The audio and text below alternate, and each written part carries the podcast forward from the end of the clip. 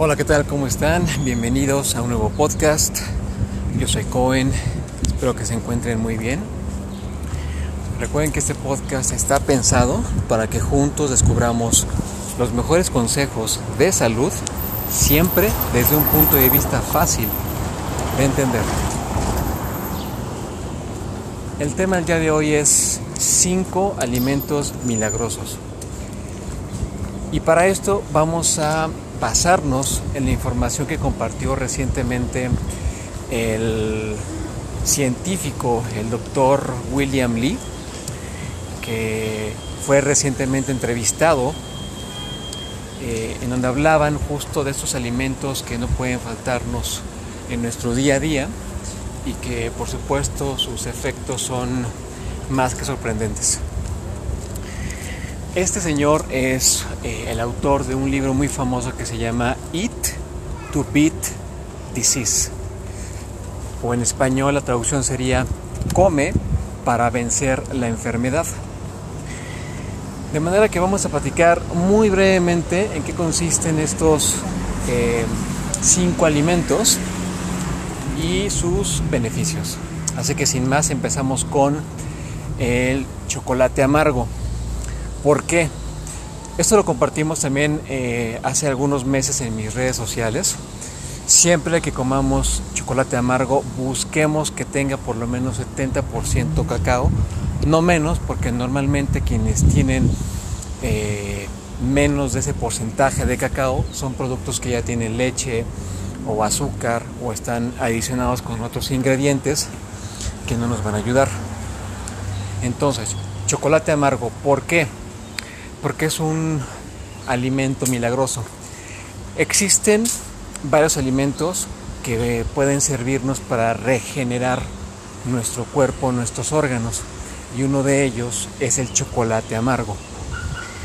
De manera que eh, recordemos que lo importante de este alimento es consumirlo cuando por lo menos tenga 70% de cacao. Ese es el alimento número uno. Un segundo y tercer alimento serían eh, el café y el té verde, por la simple y sencilla razón de que son bebidas eh, anti-envejecimiento y de hecho se les puede tildar, se les puede nominar como las bebidas, las mejores bebidas anti-envejecimiento eh, que se han encontrado por la ciencia.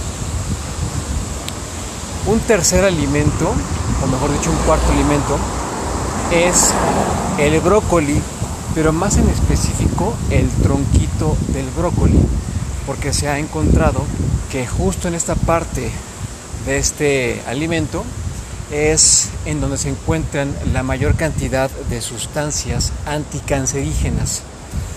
Eh, recuerdo hace eh, tiempo existía un programa eh, si no mal recuerdo es, eh, se llamaba Homo longevus y pasaban eh, bastantes cápsulas e información muy, muy relevante.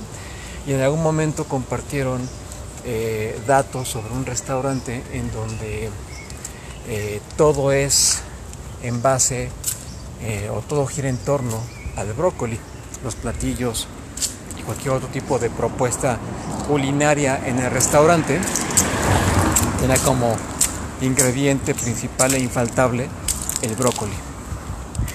Eh, sin duda el brócoli es uno de los alimentos que más eh, presencia tienen en las listas de lo mejor en cuanto, en cuanto a beneficios en salud.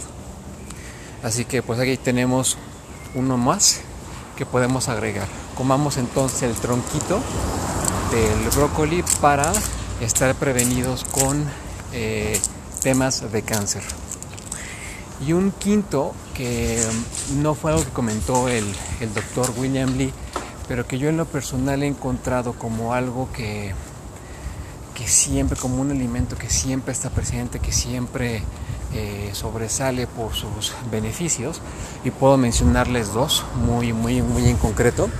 Uno es eh, su propiedad antiinflamatoria y el segundo quizá el más el más comentado, el más eh, quizá necesario por, por la población y con eso me refiero al beneficio de eh, regular el azúcar. Eh, me refiero al alimento, al alimento de la canela. La canela también es otro alimento que, siempre se menciona en, las listas de los alimentos más saludables y más necesarios por consumir todos los días. Yo en lo personal a mí me gusta incluirlo en malteadas porque es como me gusta incluirlo. Quizá el sabor no, me guste mucho, sin embargo cuando lo combinas en, una, en un batido, en una malteada de, proteína, pues me parece un ingrediente que le da, que le da un buen sabor en conjunto con lo que podamos combinarlo en una, una malteada o en un batido.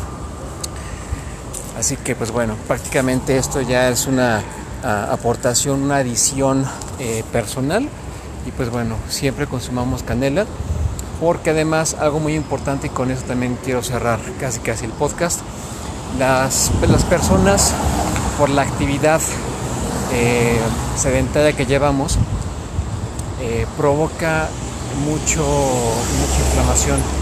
Entonces, eh, para prevenirnos de no estar sufriendo con estos temas inflamatorios, consumamos canela consumámosla de manera diaria.